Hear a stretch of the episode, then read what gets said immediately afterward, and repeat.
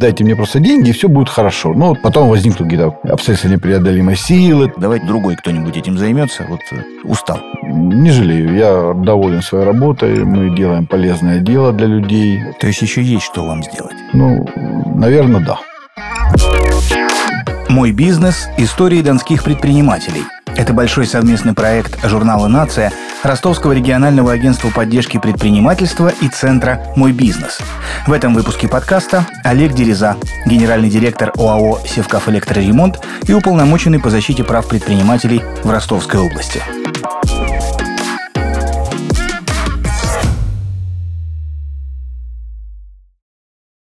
Олег Владимирович, здравствуйте.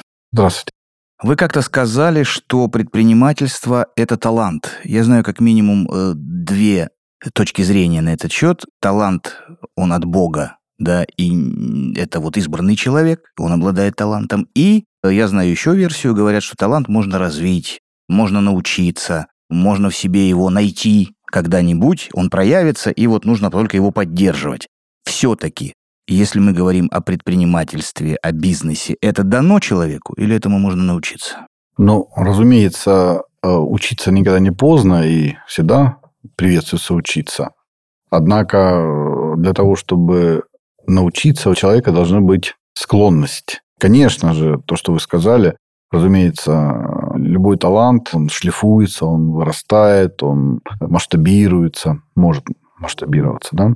Ну, мы можем простой же пример привести для слушателей. Там футболисты, допустим, да, потом танцоры, поэты, ну, значит, артисты. Мы же все знаем прекрасно, что люди, действительно, эти таланты свои шлифуют, они расширяют, они учатся, конечно же, но необходимо изначально задатки. Задатки, значит, склонность к этому. Вот я уже говорил им, мы повторяем, вот там кто-то говорит 5%, я слышал цифры, а, Сбербанк, по-моему, делал исследование, 2,5% в России людей обладают талантом предпринимательским. Но это, это нормально. На самом деле ничего тут плохого нет. А, это во всем мире так.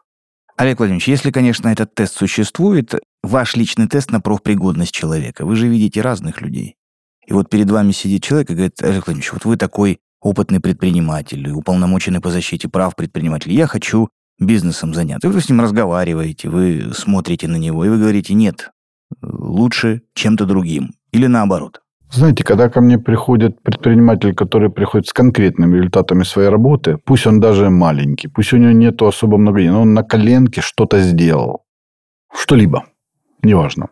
Птицефабрику небольшую, значит, какую-то деревообрабатывающую мастерскую, да?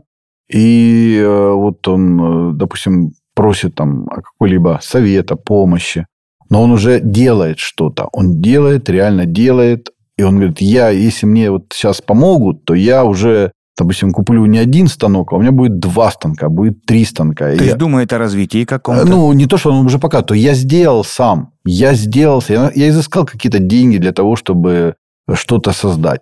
А когда приходит э, человек, и который говорит, вот у меня есть такая идея, но у меня вот я такой великий, я такой классный, но у меня нету денег, дайте мне просто деньги, и все будет хорошо. Ну, 100% из 100, ну, 99% из 100, что, скорее всего, там ничего не будет. То есть, потом возникнут какие-то обстоятельства непреодолимой силы, там что-то там, курс доллара упадет или рубля упадет, что-то еще эмбарго будет какое-то, ну, много чего там может быть. Есть отличие отечественного предпринимателя от э, зарубежного и какое? Ну, я часто привожу такой пример, какое отличие между российским студентом, советским даже студентом, российским студентом и иностранным студентом. Иностранный студент, если ему на экзаменах попадается вопрос, если он его не знает, то он, честно говорит преподаватель, что он это, это не знает и уходит. А вот э, наш студент пытается сдать экзамен любым способом. Не будем сейчас говорить о каких способах, но любым доступным способом. То же самое и наши предприниматели. Мы стараемся в любых ситуациях выйти. С честью решить какие-то вопросы. Вот сейчас вот мы видим санкционное давление на нас, да. Я всегда привожу... То там... есть, как-то лягушка взбиваем сметану, да? Да, да, да, да. Вы абсолютно правы. Такой пример. Там, да, вот стикеры на телефон. Отключили нам Apple Pay, значит, мы будем склеить стикеры на телефон. Мы все будем расплачиваться пытаться расплачиваться не карточкой, допустим, а приложением к телефону. Значит, э, ну, этот финансовый сектор, что там можем много привести, значит, какие-то АвтоВАЗ значит, сначала убрал аэрбэги, там АБС, теперь опять ввел. Значит, они как решили этот вопрос. Ну, и дальше мы можем продолжать. Были у вас какие-то пути, кроме севков электроремонта? Что сейчас о вас знают, конечно, больше как об уполномоченном по правам предпринимателей. И говорят, а Дереза, а, ну вот он стал сейчас уполномоченным, да, это было там больше 10 лет назад. А он еще и предприниматель. И вот как-то об этой вашей деятельности не было известно. Но ведь это такая уже тоже достаточно страница обширная, да? Так получилось, что у меня семья потомственных энергетиков, э, значит, и э, все в моей семье, значит, э, заканчивали энергетические факультеты. Значит, поэтому я как бы так по традиции тоже пошел. Ну, значит, и не жалею. Я доволен своей работой. Мы делаем полезное дело для людей, приносим свет, тепло в дома. Поэтому я счастлив. Ну, подождите, неужели не было желания там в космос полететь, быть летчиком, а, врачом, да, я не знаю, да, военным? Летчиком хотел, значит, э, ну, это школьные, знаете, там, на уровне школы, романтические, значит, э, военным, романтические, конечно, так. Э, мечты. Мечты. Что такое ваша компания сегодня, если в несколько предложений можно э, уложить вот э, эту характеристику? Вы знаете, у нас э, сравнительно небольшая компания, если мы берем энергетический сектор, точнее даже это группа компаний сейчас уже. Но я вот удовлетворен, что мы сравнительно небольшая компания, если брать энергетический сектор, но мы решаем очень серьезные задачи. За нашей послужил список ликвидация аварий э, на крупнейших э, станциях, электростанциях Российской Федерации, на гидростанциях.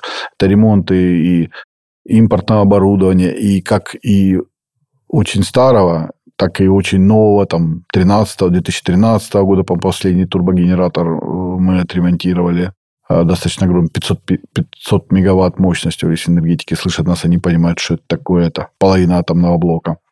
То есть, э, это компания, которая помогает, значит, это сервисная компания, которая помогает обслуживать, ремонтировать. Мы изготавливаем собственные запасные части к турбогидро, генераторам, трансформаторам, делаем оборудование, станки делаем ростовские станки, балансировочные станки. Ну, я не хотел бы тратить ваше эфирное время на рекламу компании, оно как бы это не цель нашего с вами беседы. Много человек работает у вас? А, ну, 250 человек.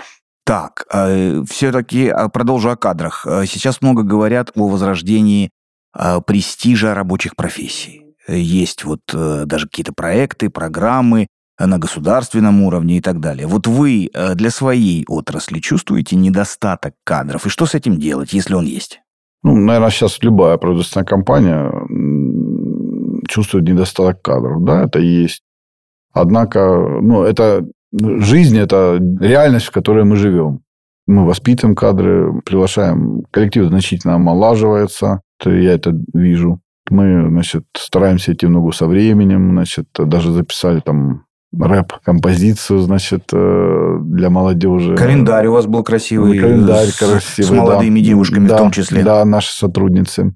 То есть мы стараемся быть привлекательными для молодежи, э, культивировать, э, значит, необходимость, вот, нужность производственного труда, заводского труда, значит, чтобы поднимать престиж заводской профессии. Олег Владимирович, это только э, зарплата в вашем случае? Э, я не спрашиваю, конечно, о, о ее размере, да, безусловно. Или это какие-то тимбилдинговые вещи, там объединение, выезд куда-то всем коллективам, не знаю, поход в театр. Вдруг. Вот что это для привлечения ну, на, самом деле, это комплекс мер. Нельзя сказать. У нас и профсоюз действует в нашей компании, то есть есть профсоюз, э, значит, и выезды, как вы говорите, значит, э, э, не только сейчас, кстати, поездки там выходят на море, там вот в Краснодар, в Архыз, там ездят. Вот. Это и, значит, значит, другие мероприятия, которые вот субботники мы проводили, значит, уже такие полумузыкальные, там концерт был после самого субботника, где как раз презентовали эту рэп-композицию. Поработал, отдохни, да? Да, вот поработал, отдохни, принцип. значит. Вот, поэтому это комплекс мероприятий. Конечно, там есть компании, у которых более больше возможностей, правильно они делают, молодцы. То есть, однако, значит, э, это все равно помогает молодежи ощущать свою нужность, э, значит, э, и интерес к своей профессии.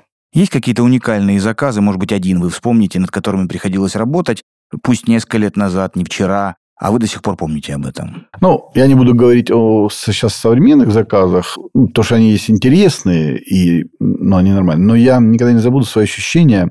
Я подошел к установке. Это был ротор турбогенератора немецкого фирмы АИГ. Он выпущен был в 1944 году. Он был получен, видно, по репарации, потому что он приехал с Иркутской, одной из Иркутской ТЭЦ. И вот у меня, честно говоря, мурашки, когда мы снимали бандажи, это деталь с ротором, и было видно, что его до этого никто не ремонтировал. Ну, наверное, какие-то частичные ремонты были, а капитального никто не ремонтировал. И вот я смотрел, думаю, господи, могли ли подумать немецкие рабочие в 1944 году, что там в 2000, там, я уж не помню, 15 году или там 10 году, что где-то на Дону это будет, значит, э, ну, разбираться русскими. Мне было так интересно, то есть я подошел, смотрю, уже мало слюды у них, думаю, ага, ну понятно, в 44 году уже слюды уже было недостаточно, чтобы класть в изоляцию. Больше бумаги было. Больше десяти лет вы на посту уполномоченного по э, защите прав предпринимателей, так, да? Да. Меняется бизнес, меняются люди, меняется вообще ситуация. То есть не было никогда за эти... Я же понимаю так, что это общественная история, да? Да, да. И не было никогда за это время сказать, слушайте, ну хватит, уже все, я позащищал, э, давайте другой кто-нибудь этим займется, вот э, устал. Ну, такие случаи бывают, особенно когда происходит неудача, то есть когда не удается защитить предпринимателя, когда ты считаешь, что значит, произошла несправедливость. Поэтому, ну, вот мы у нас было совещание и с бизнес-сообществом, и с, я сам с собой совещался, то есть и встречались со Сергеем Юрьевичем Голубевым, то есть и на возможности моей дальнейшей работы на посту бизнес-омбудсмена. Ну, в принципе, достаточно интересно, значит, работать. И ну, было принято совместное решение о продолжении, значит, э, работы в качестве полномочного. То есть еще есть что вам сделать? Ну, наверное, да. В сутках 24 часа, к сожалению, может быть, к счастью, больше не будет никогда. Хватает этого времени для бизнеса собственного и для защиты бизнеса других. Вот как-то это разделить. Еще ж надо спать, еще надо отдыхать, чем-то заниматься. Ну, во-первых, э, все-таки у нас есть команда, порядка 100 человек. Это не только 5 человек э, Министерства экономического развития, отдел по обеспечению полномочия. Это в каждом э, муниципальном образовании есть общественный представитель уполномоченного, есть экспертный совет, поэтому я не могу сказать, что это все наваливается на меня. Мои, значит, коллеги вставляют плечо, и мы работаем слаженно. Поэтому я стараюсь, да, я стараюсь с вами, честно говоря, вот, заниматься реальными делами. Если есть надо помочь предпринимателю, вот я рассказываю, что когда мне спрашивают, какие ваши приемные часы, я говорю, да нет у меня приемных часов. Когда, что случилось? Надо, давайте я найду полчаса для встречи, приезжайте ко мне, значит, ну, допустим, на завод, и я попытаюсь, значит, вникнуть в проблемы, пытаюсь подумать, чем мы можем помочь. То есть я могу, честно говоря, не пойти на какое-то совещание, допустим, по диалогу бизнеса и власти. Но вот, допустим, отказать предпринимателю во встрече или там, ну, не пойти там из-за него к прокурору я не смогу.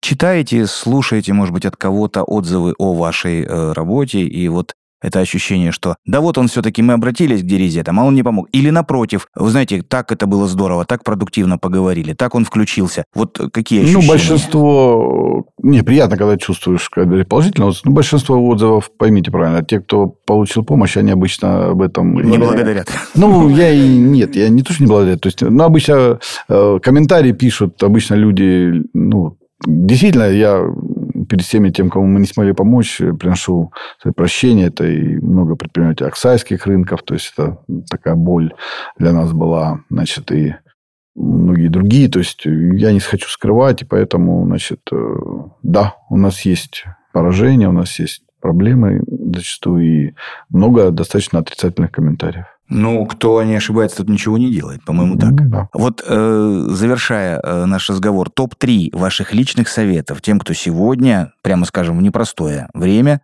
э, решил заниматься бизнесом. Вот я хочу что-то создать. Да, вот вы уже об этом сказали. Да, создай сначала, а потом посмотрим, чем Стараться тебе работать, э, первое, стараться работать сначала на собственных э, средствах. Если даже производить заемные, то это, чтобы это было не более 30-40% от заемных средств. Не нарушать закон ни, в каком, ни под какими уговорами, то есть ни под какими этими ну и, наверное, понимать, э, когда делаешь бизнес, нужен ли бизнес обществу. Потому что зачастую иногда люди делают бизнес и ошибаются. Этот бизнес не нужен обществу. Или он нужен чуть-чуть, и когда есть вдруг какая-то катаклизма, этот бизнес отбрасывается. Или он нужен только тебе. Да, конечно. Лучше все-таки общественно полезная, да, какая-то история. Да. Олег Владимирович, спасибо вам за этот разговор. Спасибо, да, спаси, спасибо за то, что нашли для этого время. Напомню нашим слушателям, а, общались мы сегодня с Олегом Владимировичем Дерезой, а, уполномоченным по правам предпринимателей в Ростовской области. Уже более 10 лет Олег Владимирович этим занимается. И я так понимаю, что еще есть э, над чем работать и что, и что сделать, и чем помочь. Спасибо вам большое. До свидания. Спасибо большое.